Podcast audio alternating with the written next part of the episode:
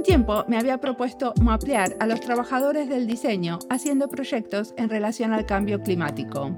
Y no sabía en ese momento que existía la red Climate Designers, que no sé cómo traducirlo, pero supongo que es algo así como diseñadores y clima. La red tiene capítulos locales, mucho hispano y lusohablantes, y también organizan actividades globales. Les recomiendo mirar su página web. Se ve de lo más organizada y le dan bastante visibilidad al trabajo de diseñadores. En esta entrevista charlamos con una de sus fundadoras, Natalia Poggio, una argentina en la diáspora dedicada a trabajar por el cambio climático desde el diseño. Tenemos muchas cosas en común con Natalia, entre ellas una dedicación al trabajo con redes con otros diseñadores. Ella nos va a contar también sobre AIGA, la comunidad de educadores en diseño, y sobre varios proyectos hechos desde la universidad con estudiantes. Mi nombre es Mariana Salgado, esto es Diseño y Diáspora.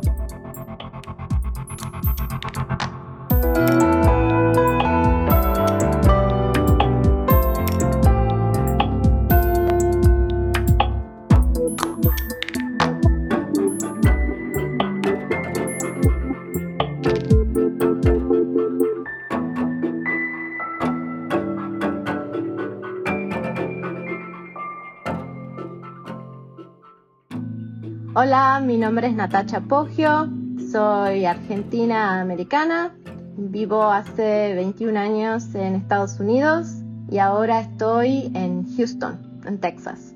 Perfecto, ¿y qué te llevó a Houston? A Houston me trajo el amor, el amor pasado.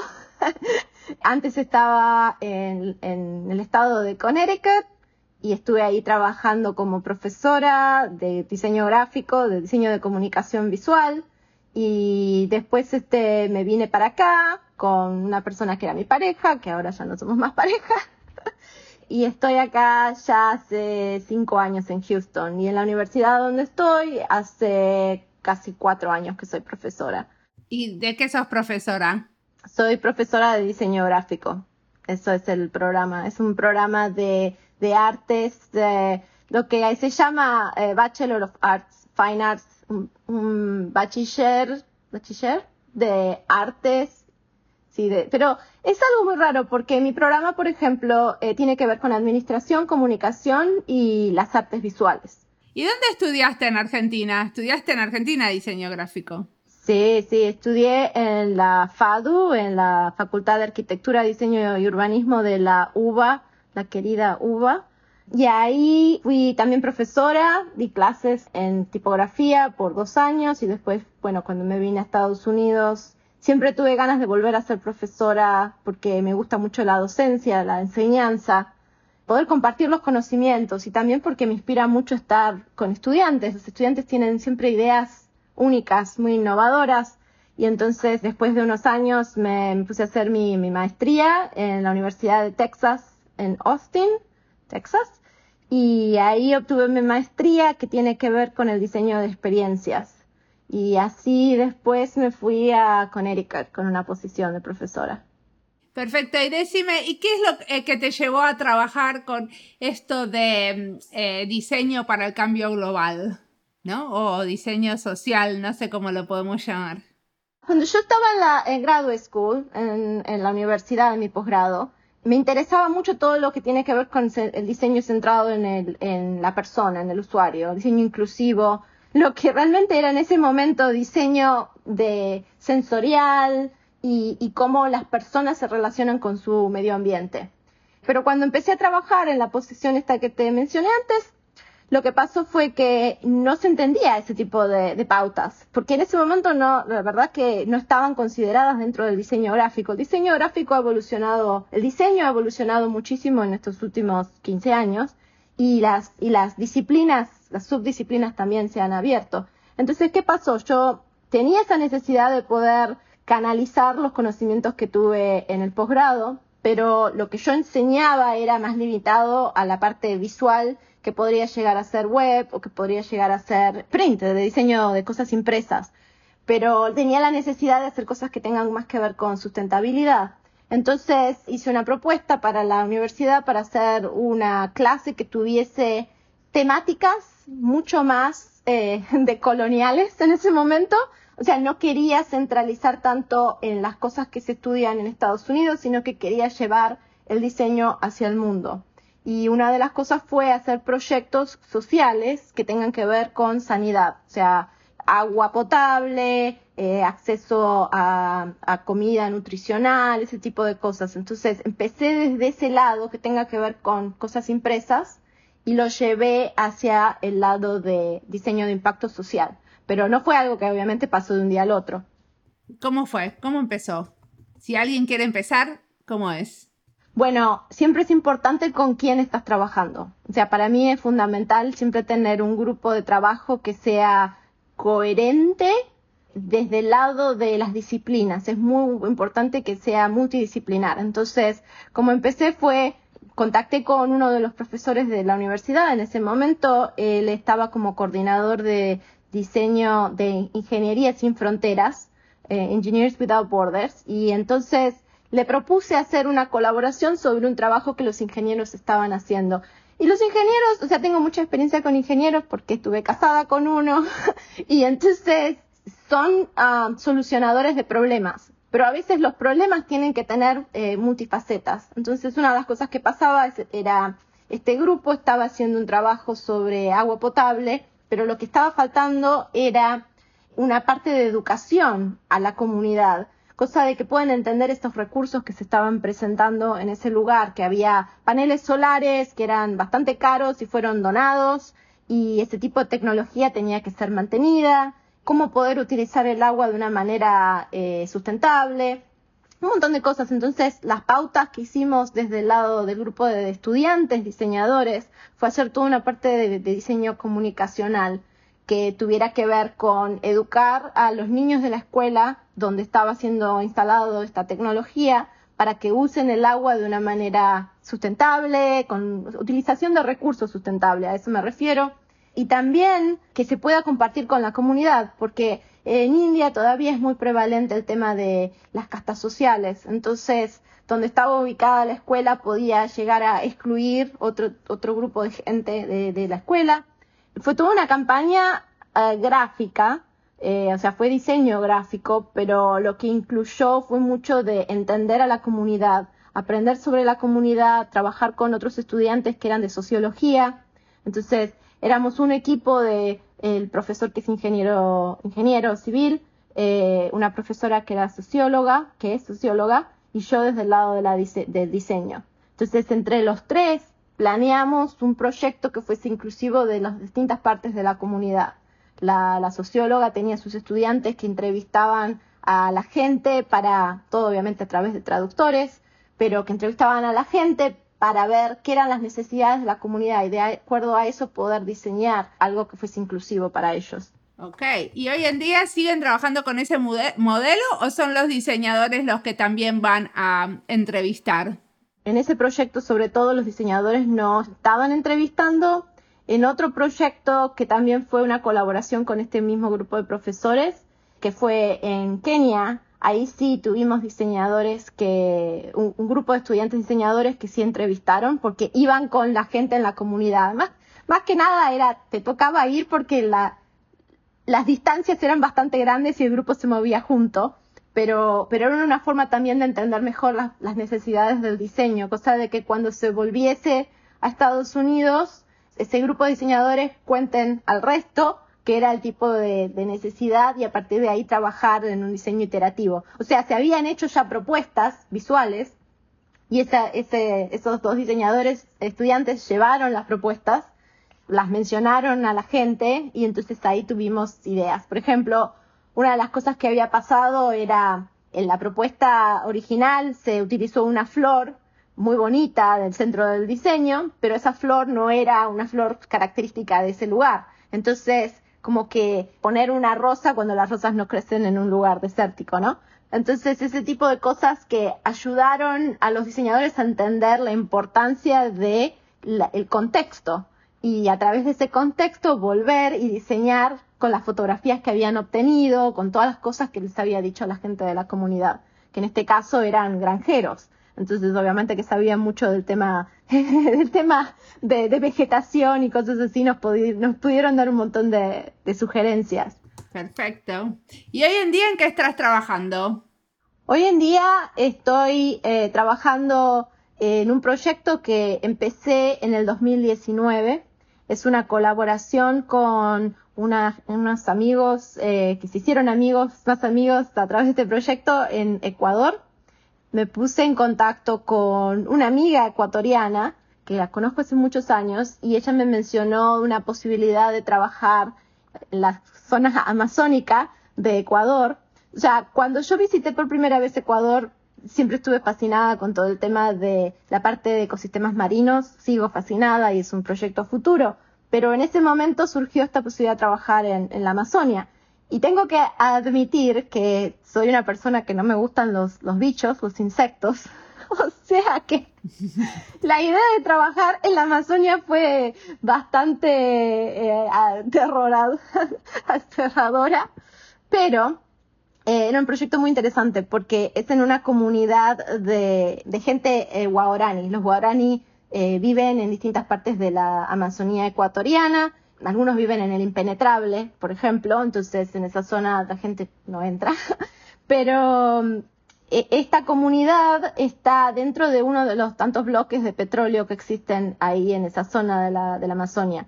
Y el proyecto empezó a ser sobre eh, la educación sobre el jaguar la idea de, de, mantener el animal que es un apex predator, que no sé cómo sería la traducción. Predador. Claro, es, es el predador máximo, ¿no? Es el que está en la cima de todo.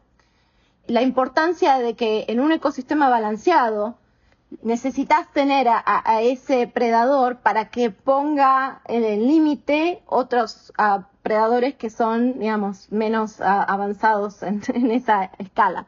Entonces, ¿qué pasaba? Una de las cosas es que eh, en esa comunidad hay mucho cazan, matan a, jaguares eh, y matan a otros animales que son también importantes del ecosistema. Entonces, la idea es la importancia de volver a mostrar a la comunidad por qué cada animal tiene su rol en ese ecosistema. Entonces, es una historia visual a través de imágenes que son páginas de dobles páginas de un libro que es para niños, porque estamos trabajando dentro de una escuela. Y la escuela está eh, ubicada en este bloque petrolero, entonces pasamos en el 2019, pasamos una semana trabajando ahí. Y entonces estamos realizando todas estas historias de este libro, que la idea era viajar de vuelta en el 2020, pero en el 2020 pasó la pandemia, entonces eso limitó todo el proyecto. Entonces yo sigo trabajando en eso. O sea, como la idea es como eh, educar a los chicos a través de estas historias. Tal cual, sí. Yo vi, yo vi lo que me mandaste y era como súper, era hermosísima las visualizaciones, pero lo que no entendí mucho es por qué los textos están en inglés. Bueno, supongo que están en inglés porque los estudiantes de ustedes trabajan en inglés, pero la idea es traducir eso al idioma local que los guaraní hablan. Sí, bueno, la idea eh, se propuso en inglés porque sí, la mayoría de mis estudiantes hablan inglés y entienden inglés, entonces de esa manera se puede realizar el diseño y después hacer la traducción. Los estudiantes cuando, cuando terminan el proyecto tienen que entregarlo también en español, entonces lo tenemos traducido gracias a Translations y también uno de los biólogos con los que yo estoy trabajando, él eh, revisa los textos para que sea contextualmente apropiado para ese lugar. Los, los niños de la escuela hablan, eh, hablan castellano, también ah, se manejan más con guarani. Entonces estamos, como los textos en la escuela son todos en, en castellano, entonces trabajamos desde el lado del idioma castellano. Y tengo todos los proyectos, los tengo también en castellano, a eso voy. La cosa es que para cuando hacemos las críticas y el proyecto final siempre tengo la muestra todo en inglés porque lo comparto acá que es en inglés, pero en algún momento me voy a poner con tiempo a armar todos los proyectos en, castellano y te los mando de vuelta, si los puedes ver. Buenísimo. No, no, no, me, quería saber cómo era, cómo era el proceso. No, es súper interesante porque algunos de mis estudiantes hablan español, hablan castellano, y, y entonces dicen, ah, bueno, yo lo traduzco, pero cuando lo traducen, lo traducen con los regionalismos de acá. Entonces, eh, la importancia de que, bueno, sí, yo también hablo castellano perfecto, eh, a la manera argentina, pero la diferencia es que tiene que ser con el castellano que se hable en esa zona, que tengan las palabras ah, apropiadas para el contexto de esos niños, porque si no, no van a entender de qué se trata. Y los niños son pequeños, están entre los 7 años a los 13 años. Entonces tenemos que usar palabras simples, tiene que ser ilustraciones que apelen al interés y a la curiosidad de chicos pequeños.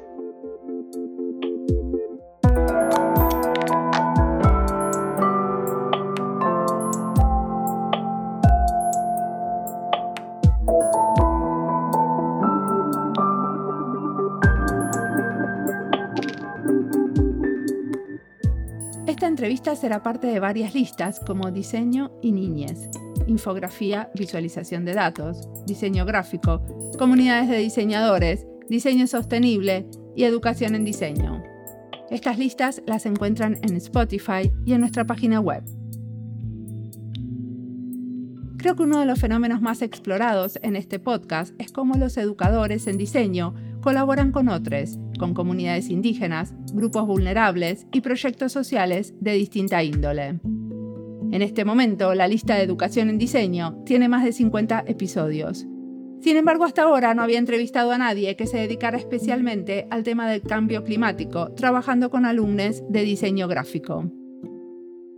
Quizás el trabajo que más se acerca sea el de Natalie Pinto, a quien entrevisté en el episodio 176, porque ella también trabaja en la Amazonia ecuatoriana. Justamente hace poco presentamos juntas en un panel de Pivot la conferencia de la Asociación de Diseñadores e Investigadores. Ella mostró un trabajo de lo más interesante con pintogramas hechos con comunidades indígenas en el territorio amazónico. Trazar enlaces entre episodios es una manera de conectar, entretejer y recordar las historias de diseño contadas en nuestro pod. Quizás ustedes encuentren otras maneras de entrelazar lo que escuchan. Siempre nos interesa saber sobre sus enredos, si tienen ganas de contarnos. Sigamos escuchando a Natalia.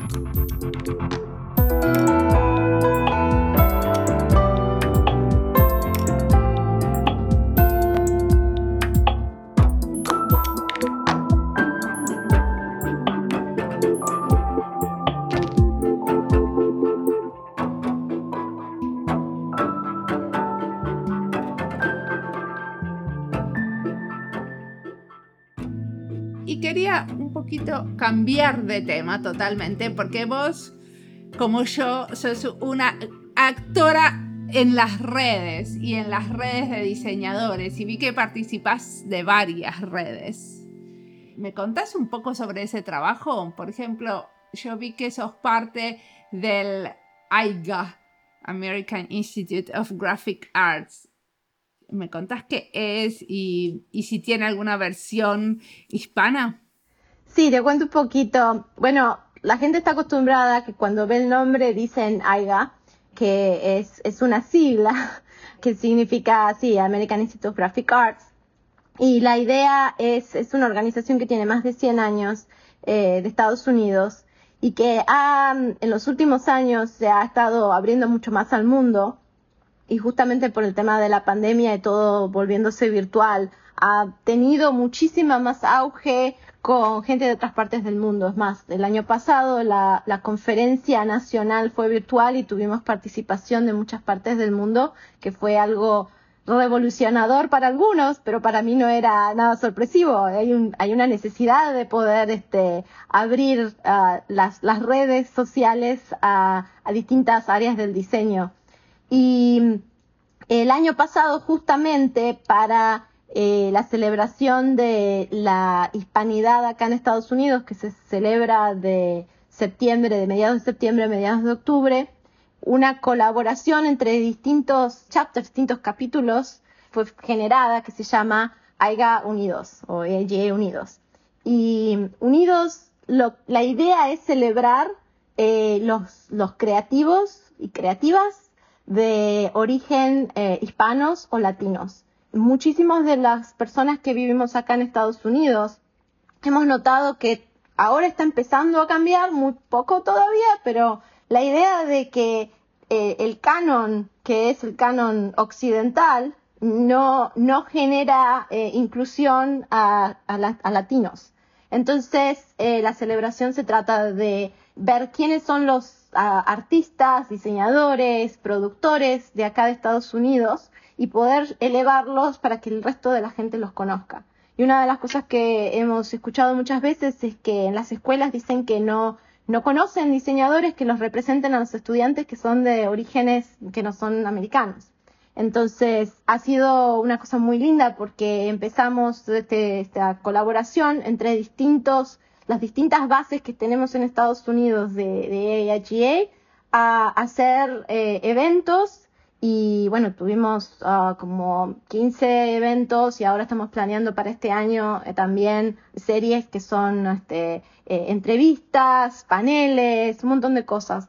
Y eso ha permitido que, por ejemplo, ahora una de las cosas que está pasando es eh, la base de, de, la sede de Baltimore está organizando Latino Design Histories. Entonces, esa es una entrevista a gente que se, que, que se dedica especialmente a la historia de un país de Latinoamérica. Pero decime una cosa, eso es para latinos viviendo en Estados Unidos, pero unidos entonces no es para los latinos viviendo en Latinoamérica o en otras partes del mundo. Unidos, cuando hicimos los eventos, tuvimos, por ejemplo, eh, a uno que entrevistamos, eh, Matías Delfino, que es este diseñador de UNICEF, y él habló y tuvimos, la entrevista fue en inglés, la entrevisté yo en inglés, y teníamos traducción en español, porque lo abrimos, la idea es que la gente pueda disfrutar de estos conocimientos, aprender de esta gente en todas partes. Entonces fue traducción. Eh, el Latino Design Histories tiene eh, traducción, estuvo en portugués y en español cuando fue el evento hace unas semanas atrás.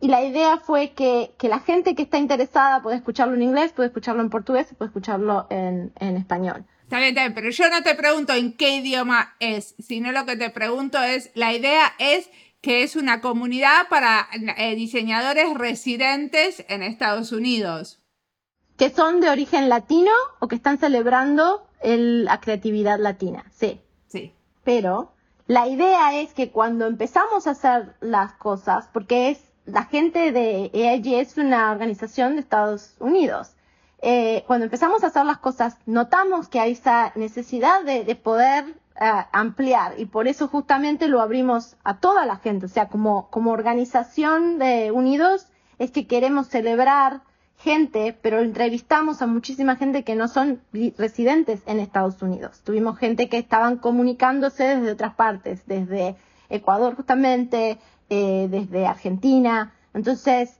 tratar de mostrar que el diseño no es exclusivamente desde Estados Unidos, sino que está en todo el mundo la creatividad. ¿Entendés? Perfecto. Es muy interesante que, que se ponga en juego eso, ¿no? Sería bastante eh, es como bastante obvio que la creatividad está en todo el mundo. Obviamente, sí, pero ha sido, aunque parezca obvio, a veces tarda en, en hacer el clic en algunas personas que el diseño no, inclusive, o sea, lo más interesante, ¿no? Si te pones a pensar es que el idioma inglés recorre todo el mundo. Trabajamos en muchas partes del mundo, en Europa, en África, en inglés, en Asia pero está tan centralizado muchas veces en Estados Unidos que para lo que te comentaba de la, de la organización es el hecho de abrir la conferencia y que vaya participantes, gracias a la virtualidad, de que haya participantes de otras partes del mundo, ha sido algo que a mucha gente le sorprendió. A mí no me sorprende, pero el, el, el tema de que hay gente interesada en saber y conocer y aprender de, de, acá y también poder compartir sus conocimientos ha sido revolucionador. Y eso tiene que ver con el tema de la globalidad y las redes, ¿no? Entonces, eh, lo, de la pandemia afectó a mucha gente, obviamente ha sido una cosa muy trágica, pero también abrió posibilidades que antes no existían. Y una de las cosas que, que también es, es buena del tema de las redes es que el año pasado justamente se lanzó a Climate Designers, que serían diseñadores para el clima. El cambio climático. claro, para, el, para el cambio climático. Y cuando, cuando se, se comenzó, una de las cosas es este, la reversión del First Things First uh, manifesto, que, bueno, que tiene más de 20 años, y entonces se reevaluó.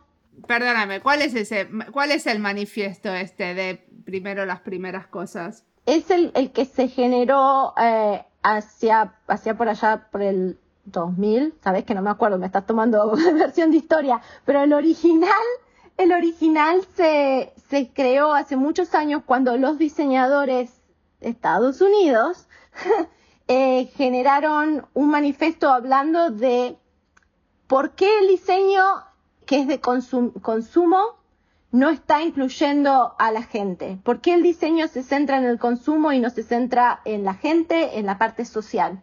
Entonces fue un manifiesto que revaluó ¿no? la, idea del diseño. Y eso fue un cambio fundamental para la gente, porque empezaron a decir, bueno, sí, yo estoy haciendo un trabajo, mi, mi estudio, mi agencia de diseño puede hacer impacto social. O sea, fue una cosa que fue distilándose durante varios años, pero los firmantes eran toda gente bastante famosa en el mundo del diseño en Estados Unidos. Entonces la idea es reevaluar cómo el diseño ahora se centra en cosas que no tienen que ver con el clima o, que tendrían que ver eh, centradas en el clima para poder tener un mundo en el futuro, no, ni siquiera un mundo mejor, tener un mundo. Entonces, el, este manifiesto, estas, las firmantes, están diciendo que se, que se eh, comprometen a trabajar para eh, centrar el, el diseño desde el lado del planeta. Perfecto. Y pero este eh, climate designers, ¿no? Los designers, los diseñadores trabajando para evitar el cambio climático, para, para relentificarlo. También tiene su versión, su capítulo latinoamericano, ¿cierto? Sí, es una de las cosas de las redes, es una forma de poder conectar, entonces hay distintas, sí, versiones y una es la parte de Latinoamérica que hay gente que participa de todas partes. Creo que la fundadora me parece que es de, México. Y después también hay de Asia, de Europa, o sea, es, es global, es una, es una red virtual global. ¿Y qué hacen?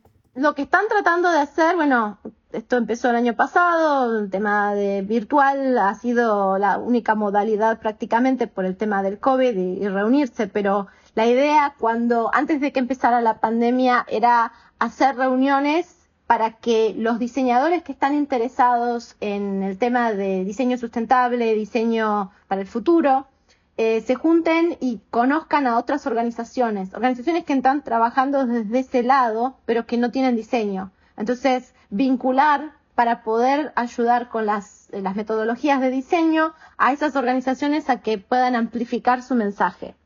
Eh, entonces, por el tema clima, por el tema de la pandemia, han sido las reuniones virtuales. ¿Y cómo las organizaciones se enteran de que existe este, este grupo de diseñadores queriendo ayudarlos? Son a través de, networking, de comunicación. O sea, eh, Climate Designers empezó en San Francisco. Entonces, es una comunidad bastante comprometida con el tema climático, a, a pesar de que también es comprometida con la tecnología que, extrae las cosas que se necesitan del planeta para que esté, el, el, planeta esté bien. Pero um, hay muchas organizaciones en ese lugar que están interesadas en trabajar con el tema de, sustentabilidad y el clima. Y entonces a través de conexiones, o sea, mucho tiene que ver con las conexiones, quién conoce a quién. Y así es como se, se enseñan metodologías para que los que están en distintas partes del mundo puedan utilizar el mismo sistema de, conexiones. Vos estuviste justamente envuelta en esto de enseñar o hacer como tareas de, como de entrenamientos para los diseñadores por el cambio climático. Eh, ¿Qué tipo de cosas hicieron? Bueno, yo estoy envuelta desde el lado de la educación, o sea, yo estoy eh, Climate Design Educators. Hemos hecho dos uh, talleres en los cuales contamos cómo desde, la, desde las clases involucramos las temáticas trabajando con eh, científicos. Por ejemplo, en uno de los talleres, uno de mis amigos estuvo presentando cómo trabajaba con Michael Mann y, este, sus alumnos para generar cosas visuales como pósters, por ejemplo, que explicaban problemas que tienen que ver con el cambio climático. Entonces, involucrar la parte científica y la parte de diseño. Eh, la idea es que los alumnos pueden aprender diseño desde multimodalidades, ¿no? Pueden aprender diseño desde eh, vender un producto o pueden aprender diseño comunicando algo que es muy importante. Entonces, cómo comunicar cosas científicas, en este caso sobre el cambio climático, a la gente y que sean entendibles para la gente. Los talleres también tienen que ver con análisis. Entonces, cuando hicimos las presentaciones era para, para diseñadores que no, no, tienen conocimientos, no aprendieron en la escuela o no, no han este, tenido experiencia comunicando cosas que tienen que ver eh, científicas desde este lado del cambio climático. Tiene mucho que ver con la vinculación de la ciencia y eso fomenta también la eh, colaboración dentro de las universidades, ¿no? Porque yo trabajo con profesores que tienen que ver con sustentabilidad, entonces ellos tienen la información, la data para poder presentar eso de una manera visual. Sí, se entiende. Y mucho de esto es infografía, ¿no? Porque cuando hablamos de presentar material científico de manera visual, eh, lo que se hace es infografías. Sí, muchísimas cosas son infografías, efectivamente, que tienen, es algo importante porque diseño de información eh, es una de las temáticas que se ve en las escuelas de diseño, ¿no? En los programas de diseño. Pero también, por ejemplo, el, el proyecto que había mencionado de, de Yasuni es un proyecto que tiene que ver con el medio ambiente y unas comunidades. Y en las ilustraciones que son para niños está presentando los riesgos que tiene que ver el cambio climático y el impacto humano, ya sobre el cambio climático. Entonces, también se puede presentar información destinada a distintas edades. No tiene por qué ser algo complejo como las infografías pueden ser bastante complejas, pueden ser cosas simples. Lo importante es trabajar con la gente que se dedica a eso. Entonces, en mi trabajo, yo trabajo con biólogos, porque él es el que está en el trabajo de campo, metido en la jungla y entendiendo lo que está pasando con los animales, ¿no? yo puedo decir que es todo muy, muy lindo, pero si yo no tengo la información, digamos, la posta, no, no podría este, dar la información adecuada. Entonces, eso es muy importante, que cuando, por ejemplo, nos han consultado profesores cómo pueden hacer este tipo de trabajo, y una de las cosas es identificar en tu institución quiénes son los que están trabajando en este tipo de campo y contactarlos, porque muchas veces esos, esos científicos no tienen las, las formas, las la modalidad visual que tenemos los diseñadores para comunicar. Entonces tienen algo muy complejo que es importantísimo comunicar y no tienen la capacidad para hacerlo gráficamente, visualmente. Y ese es nuestro talento. Perfecto. Y decime, ¿qué cosas te inspiran en este momento? En este momento estoy muy inspirada por los jóvenes.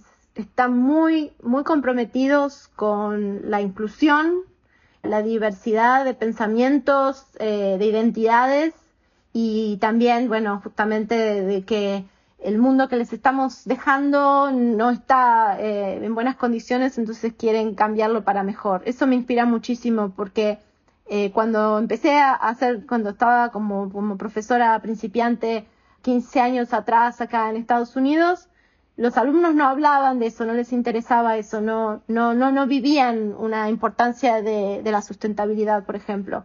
Y era muy difícil, era como ir contra la, contra la corriente para poderles hacer entender la importancia de eso. Pero como ha cambiado, lamentablemente porque las cosas están cada vez peor, se aprende desde la escuela. Los niños aprenden en la escuela primaria o en la secundaria y hacen proyectos de sustentabilidad y ese tipo de cosas. Entonces, cuando llegan a la universidad, eso es algo que ya les importa y se puede desarrollar proyectos de diseño que, que se nota que les apasiona. Y eso es algo que me inspira muchísimo. Y otra de las cosas también que me inspira es que el tema de la inclusión, porque antes no se hablaba de identidad de género, no se hablaba de, de, de, transgénero y ahora es algo que se puede, se puede hablar en, en, en las clases. Eh, eso significa que hay un cambio de pensamiento. ¿Y estás leyendo algo sobre eso que nos querés recomendar? ¿Es leyendo o escuchando o mirando? Bueno, estuve escuchando bastante diseño de diáspora, eh, que me parece un, un, podcast espectacular porque se conoce un montón de gente nueva del lado hispano Eh, me gusta mucho escuchar uh, podcasts, pero también eh, ahora, por ejemplo, una de mis últimas compras de libros ha sido uno que se llama Self-Reliance, que es de Ralph Aldo Emerson, perdón, no puedo pronunciarlo, debería ser fácil, pero diseñado por Jessica Heflin, que es una eh, diseñadora muy, muy conocida acá. Y me, lo que me gustó es la pauta de, del el libro, tiene una pauta de diseño muy, muy lindo, eh, pero son las, las, las citas de, de, Emerson y tiene que ver con eh, la confianza en uno mismo y cómo desarrollarlo. Y a veces uno, sobre todo después de haber pasado por todo este tema de la pandemia en los últimos meses, el hecho de poder cambiar la, la mentalidad y poder este, focalizarse en cómo canalizar lo positivo hacia adelante, creo que es muy importante. Entonces ese es un libro que ahora justamente lo, lo estoy leyendo y me parece espectacular. Pero este self-reliance no es algo que escribió en 1841, es una cosa como de antes que lo volvieron a, a, editar y a ilustrar? Tal cual. O sea, ella ha tomado las citas, las ha presentado visualmente el, texto y después tiene eh, en el libro también tiene como conexiones con el presente. Entonces es una reversión con el contenido original y también diseñado. O sea, tipográficamente es muy bonito para ver desde el lado del diseño, pero también tiene que ver con la reinterpretación. Y es desde eh, de Jessica Heflin, que es este, una de las fundadoras de Design Observer, con Michael Beard. Perfecto. Y decime una cosa, ¿qué te gustaría hacer en el futuro que todavía no hiciste? Me, me encantaría, estoy apasionada con todo el tema de ecosistemas marinos. Hace dos años, justamente en Ecuador, me volví este, de buzo, me certifiqué como buzo algo que es uno de mis grandes uh, eh, orgullos, eh, porque le tenía pavor al agua, así que, y, tengo fascinación, porque si te pones a pensar, 70% del planeta es agua, y hay, hay cantidad de, lugares que no conocemos uh, debajo de, del mar. El mar, los océanos es lo que hace que el planeta pueda existir. Entonces, eh, creo que estoy focalizando muchísimo todo el lado de, del diseño a, los ecosistemas marinos, eh, la importancia de, generar este, pescas sostenibles y tratar de prevenir la acidificación de los océanos. Entonces, eh, mi próximo proyecto grande después que termine con el de la Amazonia es trabajar con ecosistemas marinos Uh, ojalá que pueda volver a Galápagos para hacer eso, pero puede ser en cualquier parte del mundo porque el mar nos rodea por todas partes. ¿Te recibiste de buzo en Galápagos? Me obtuve mi certificación en, en Estados Unidos y mi primer buceo de alta mar fue en Galápagos, sí. Es un lugar maravilloso para bucear. Sí, es fantástico. Es, he buceado en otras partes, pero no hay nada como ese lugar. Es increíble. La cantidad de... Eso Galápagos representa eh, lo que es un ecosistema sano, lo que es un ecosistema sostenible, y eso ya no se está viendo en muchas partes del mundo. Entonces, la gente que no puede tener la, facilidad de bucear, no se da cuenta de todo lo que está pasando eh, debajo del agua. Y el hecho de que eh, los materiales plásticos están, ya han llegado hasta eh, el, fondo del mar, Mariana Trench, ha, sido encontrado plástico y basura humana, que son 12.000 metros de distancia hacia, hacia abajo, ¿no? es más alto que la, las montañas Everest y hay basura. Entonces, eh, es algo muy preocupante porque significa que estamos, estamos pol polucionando todos los lugares que nos rodean. Y creo que como diseñadora para mí en este momento lo más importante, lo que puedo dejar al futuro es tratar de educar a la gente para que cambie sus, sus este, comportamientos, para que se reduzca la basura, se reduzca la con consumición innecesaria y podamos mantener el ecosistema. Eh, ya llevo bastante tiempo pensando cómo poder cambiar todo el tema de lo que enseño porque tengo oportunidad de, como uno dice, tocar a, a, una persona que pueda, pueda ver eso, esa visión. Entonces, por ejemplo, Hace unos años atrás, este, antes de la pandemia, eh, eh, invité a una persona que es, este, es buzo también, a que hable sobre la experiencia de lo que es bucear en distintas partes del mundo. Y estoy muy vinculada con buzos profesionales que son también famosos fotógrafos este, de Ecuador y de otras partes del mundo, porque justamente lo que quiero es poder entender más. O sea, mi capacidad como buzo es muy limitada, todavía estoy principiante, pero tengo una vez que uno hace eso y que está en un lugar que se ve muy bien y está en un lugar que no se ve bien, te das cuenta de la importancia y por qué nuestra, eh, cómo afectamos. O sea, he buceado en Belice y en Belice los corales no, no se ven de la misma manera que se ven, no, ni siquiera los, los corales, el ecosistema marino. Algo que yo, antes de, de estudiar esto, yo no sabía que si uno está en distintas partes del mar, eh, pensaba que, bueno, había peces por todas partes. Y no es así. El océano, eh, en muchas partes que está, no hay, no hay animales, no hay, no hay peces, no hay, no hay tortugas, no hay todas esas cosas que uno está acostumbrado a ver en documentales. Entonces, la concepción de que vamos a hacer, oh, si uno se mete en el agua va a estar como Jacques Cousteau rodeado de, de, tiburones, este, de ballenas y todo eso. No, eso no sucede. Y es algo que es como un, un, un clic en la cabeza que decir, wow, estamos aniquilando la, vida en los océanos y sin esa vida los océanos no van a ser sustentables. Entonces es muy importante balancear los ecosistemas. Sin los corales, los océanos no van a tener vida. O sea, nosotros dependemos del mar. La, la ciencia depende del mar. La medicina que tomamos depende del mar. El COVID, por ejemplo, la vacuna del COVID tiene componentes que están extraídos del horseshoe crab, que no sé cómo se llama, pero tiene como una forma de la pata del caballo, la, herradura. Y se extrae un componente que ayuda a la vacuna del COVID. Dependemos del mar para nuestra supervivencia, no solamente de la comida, de la, del balance del ecosistema, de las tormentas que están pasando. Estando ubicada en Houston tenemos un montón de huracanes que siempre vienen a ver si viene para el lado de nosotros o para el lado de Florida, a ver a dónde van y justamente eso hace que la gente también de esta zona eh, entienda mucho lo que tiene que ver con el cambio climático, pero, pero no es suficiente. Muy bien, muchísimas gracias por la entrevista.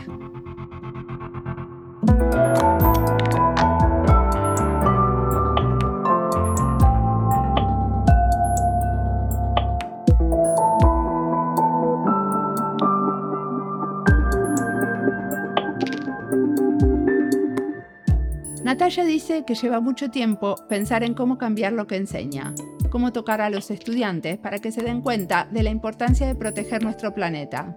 Y cada una a su manera, porque este podcast también intenta ir en la misma dirección, amplificando las voces de los que intentan un cambio en la manera de hacer. A veces, como entrevisto a tantos que hacen proyectos para proteger el planeta, me da la sensación de que esto es lo normal, que en realidad todos los educadores en diseño usan ese poder que tienen de definir lo que van a hacer sus alumnos para promover el cuidado a la convivencia. Pero no es así. Me olvido del esfuerzo que hago para encontrar a quienes entrevistar y que hay una selección detrás de cada entrevista. La gran mayoría no hace este tipo de proyectos, por eso quiero escuchar más y entrevistar a otros educadores que sí los hacen. Educadores que prefieren invitar a un buzo a charlar a sus clases en vez de un magnate de una superempresa, donde el único objetivo es vender mucho de algo, sin importar que ese consumo nos pueda destruir a la larga. Y en esas grandes empresas exitosas, muchas veces monopólicas, es donde muchos estudiantes todavía sueñan en ir a trabajar. Sigamos invitando buzos y adentrándonos en mares profundos para entender la complejidad de lo que nos rodea. Con otros, animándonos a hacer las cosas de una manera diferente, comprometida con nuestros peces. Como siempre, la música del podcast es de Antonio Zimmerman. El diseño de sonido es de Julián Pereira.